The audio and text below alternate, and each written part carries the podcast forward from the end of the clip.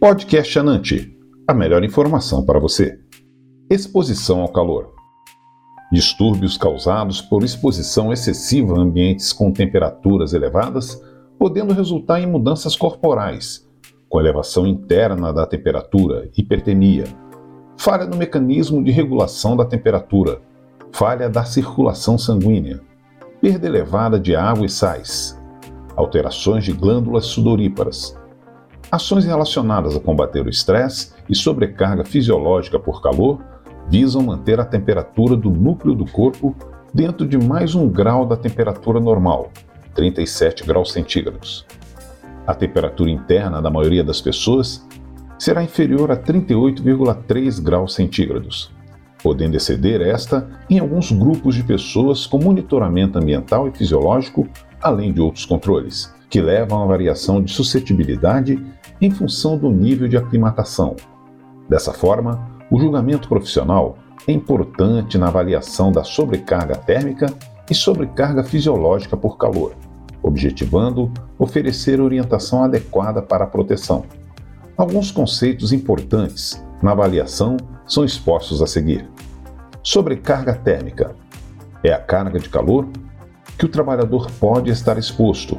Resulta da combinação das contribuições do calor metabólico, dos fatores ambientais, temperatura do ar, umidade, velocidade do ar e calor radiante, e das vestimentas exigidas para o trabalho.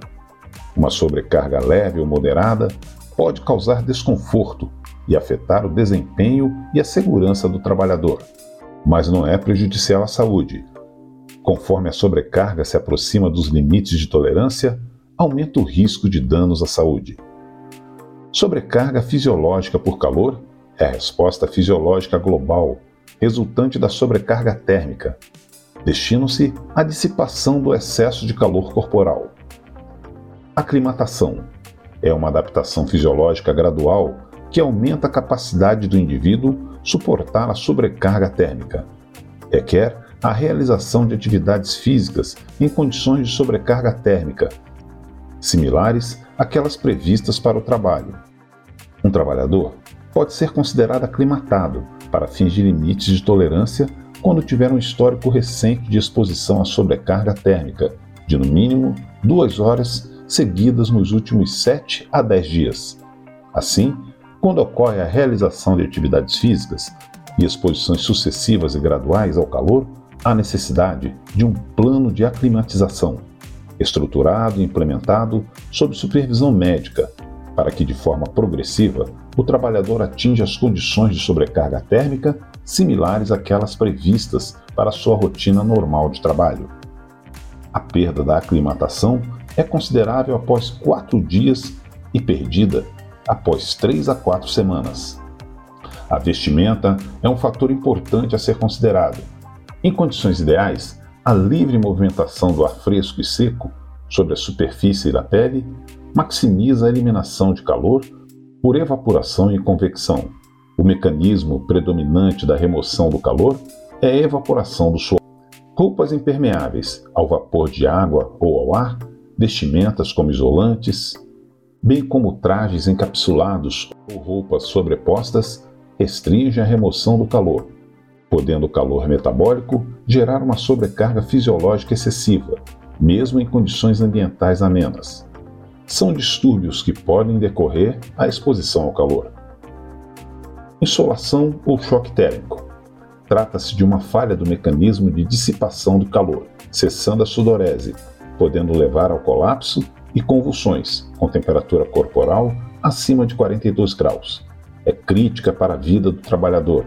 Atentar para trabalhadores expostos e condições adversas, com a falta de aclimatação e doenças como diabetes, problemas cardiovasculares e obesidade.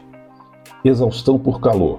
Ocorre em trabalhadores não aclimatizados, havendo redistribuição sanguínea para áreas periféricas, diminuindo a circulação em órgãos vitais, com o déficit sanguíneo dos mesmos. Desidratação ocorre quando a quantidade de água ingerida é insuficiente para compensar a perda pela urina, transpiração ou ar exalado. Pode levar à perda de peso de quinta 8%, gerando desconforto, sonolência, taquicardia. Na ocorrência de 10% de perda de peso corporal, há incompatibilidade de realização de qualquer atividade, ocorrendo choque térmico ao atingir perdas de 15%. Medida de controle imediato é a remoção do local imediatamente, reposição hídrica e sais minerais. Câimbras de calor. As câimbras podem ocorrer em pessoas fisicamente em boa forma, as quais transpiram profusamente e repõem água, mas não sal, causando hiponatremia. Ocorrem principalmente nas coxas e região abdominal. Cuidado médico é importante na reposição adequada, para evitar hipertensão por administração inadequada. Podcast Anante a melhor informação para você.